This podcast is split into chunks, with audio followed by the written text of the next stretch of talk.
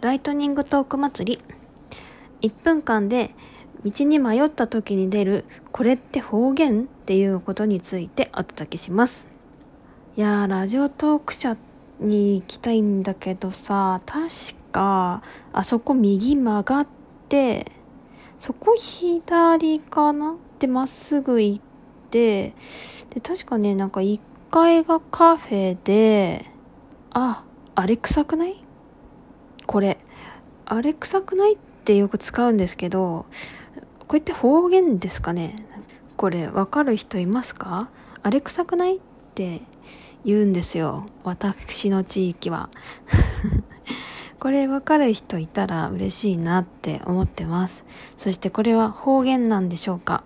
それについてあのそれ言わないなっていう人がいれたらご連絡お待ちしてます。